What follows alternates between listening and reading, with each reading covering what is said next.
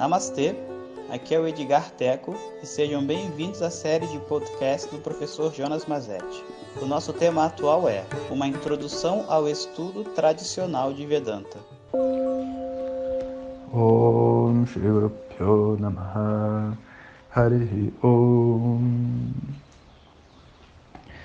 Bom dia pessoal.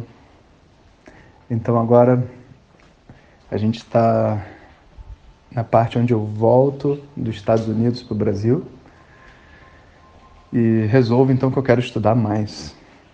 E foi um momento muito interessante porque eu tinha toda aquela garra da pessoa que tinha estudado para engenharia mecânica e, e não sei o que, cheio de mim, né? E eu agora ia usar toda aquela energia para aprender as disciplinas da tradição, que afinal de contas era um caminho, um método para eu curar certas coisas dentro de mim. Yoga eu já estava fazendo, mas mantras, por exemplo, eu não fazia. E o Santoshi era muito bom de mantras. Então, o que, que eu fiz? Eu pedi a ele, Santoshi, eu quero aprender mantras. Aí ele falou, tá bom, vamos aprender mantras.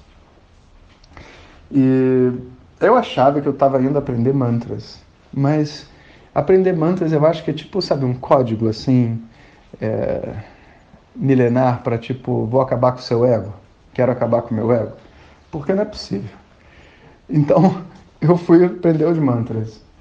Aí ele me passou um conjunto de coisas e tal, olha, você lê isso, faz aquilo, aprende essas letras. Né? Então a primeira coisa você tem que se alfabetizar em sânscrito. E aí eu peguei as apostilas para começar, ele me mostrando como fazia cada letra. E aí eu tinha que fazer páginas e páginas de cada letra, todos, sabe, uma até todas estarem decoradas. Mas eu era uma pessoa persistente. Eu não tinha, vamos dizer assim, fora do, do básico, eu não perdia muito tempo com besteira na vida, sabe? Eu ainda estava naquele mindset do cara que estudou para vestibular. E desde que eu tinha estudado para o vestibular, eu nunca tive férias. Eu preciso confessar isso para vocês, ou melhor, chorar minhas mágoas, né? Eu saí do primeiro ano do segundo grau, estava no São Bento. Não, era só estudar para poder passar no vestibular. Quando chegou no terceiro ano, eu passei para o IME. E aí ele já começa, como o IME já começa dizendo que você não tem intervalo antes de começar a faculdade. Em janeiro, você já tem que se apresentar para o exército, porque você está no exército. Então é fuzil, eu não sei o que e tal. Em março as aulas começam. Até o terceiro ano do IME não tem férias. Porque toda vez que era para ter férias escolares, você tem treinamento militar. Quando você chega no terceiro ano, naquela época, você tinha, é, eu acho que um mês de férias, uma coisa assim, 15 dias. E depois não tinha mais férias. Então, tipo, eu não, tinha, não tive férias na, na minha vida. Eu estava direto naquele ritmo e eu só virei a, a direção para a esquerda e entrei dentro dessa coisa de estudar sânscrito, mantras e tudo mais. O que foi bom, porque eu já fui naquela energia, naquela disposição, devorando os livros e estudando, não sei o quê. E aí eu me deparei com uma coisa muito interessante, que é quando a gente vai estudar uma tradição milenar, o nosso a, forma como a gente pensa ocidental não funciona. Porque o objetivo de uma tradição não é que você aprenda, sei lá, a pronúncia da letra, isso é a forma física, né? É, é a manifestação física de um conhecimento. O objetivo é que uma transformação interna seja realizada. Então não adianta você sentar para estudar sânscrito, por exemplo, repetir letrinha por letrinha, infeliz. Você tem que encontrar dentro de você aquela alegria de uma criança repetindo as letras. Você faz até musiquinha, você repete e canta, você para nos lugares, você tem que ter o caderninho, não sei o quê, porque a mente precisa daquele jogo que você daquela espontaneidade para poder crescer. E o sânscrito traz isso. Se não for assim, o sânscrito é muito penoso e não é algo que eu sugiro para ninguém estudar. Mas se você encontrar essa alegria, é, pode ser muito bom. E eu fui lá e consegui. Entrei dentro desse processo e agora eu já sabia ler as letras. E o Santoshi falou: Ok, então agora eu vou começar a ensinar vocês o mantra. Bom, mas eu cometi um pecado. Qual? Você não aprende mantras assim de livro, sabe? Ou de gravação, não funciona assim. Porque o mantra tem uma peculiaridade que é: primeiro, tem sons que na nossa língua a gente não conhece. Dois, ele tem regras fonéticas que não estão escritas em lugar nenhum. Depende da palavra depende da combinação de letras. E três, quando você erra, você não tem consciência que está errando. E quatro, se você repetir o que você está errando sem consciência, você grava errado. Então, olha o problema. Eu sabia ler, comecei a pegar todas as coisas, comecei a ler, baixei tudo do YouTube, todos os áudios, todas as coisas que existiam no YouTube.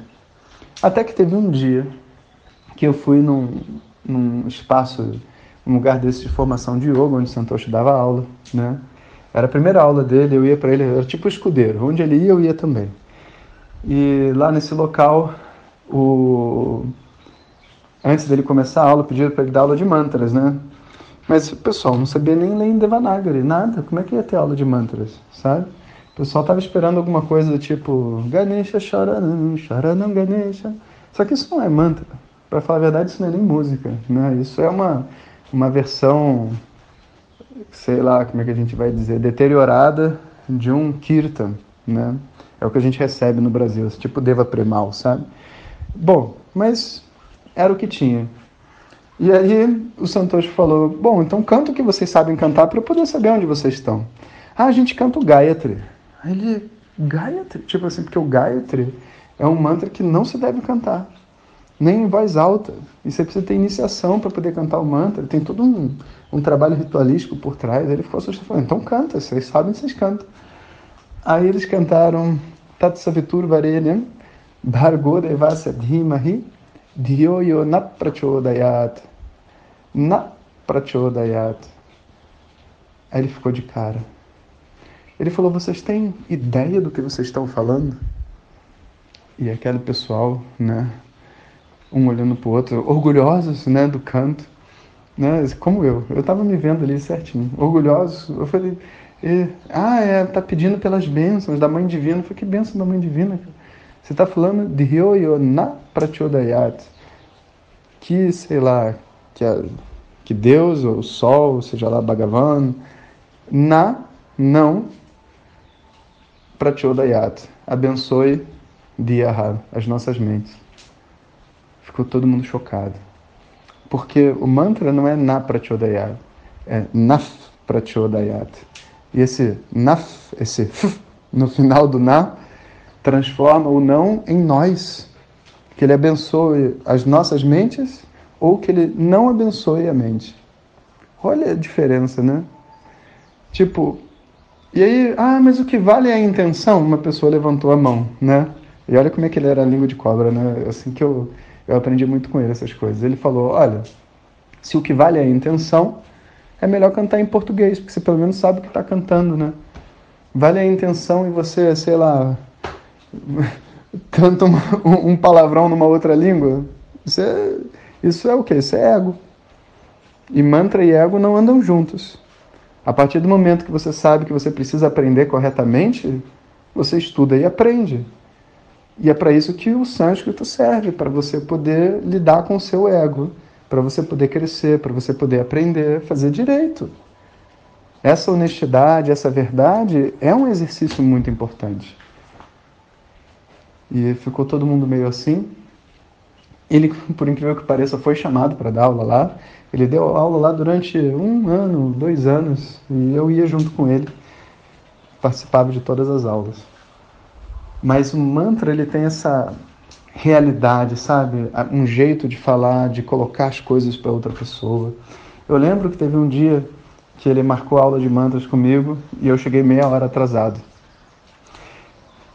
Porque, sei lá, era sou carioca e estava no Rio de Janeiro e era sábado, estava calor, eu tomei um açaí, cheguei atrasado para aula de mantras, achando que estava tudo bem. Aí quando eu cheguei, eu cheguei sorrindo, feliz, né? Que era para não né, causar um desconforto na outra pessoa, chorando, não, tudo bem, Santos, não sei o que tal, ei, vamos fazer aula de mantras?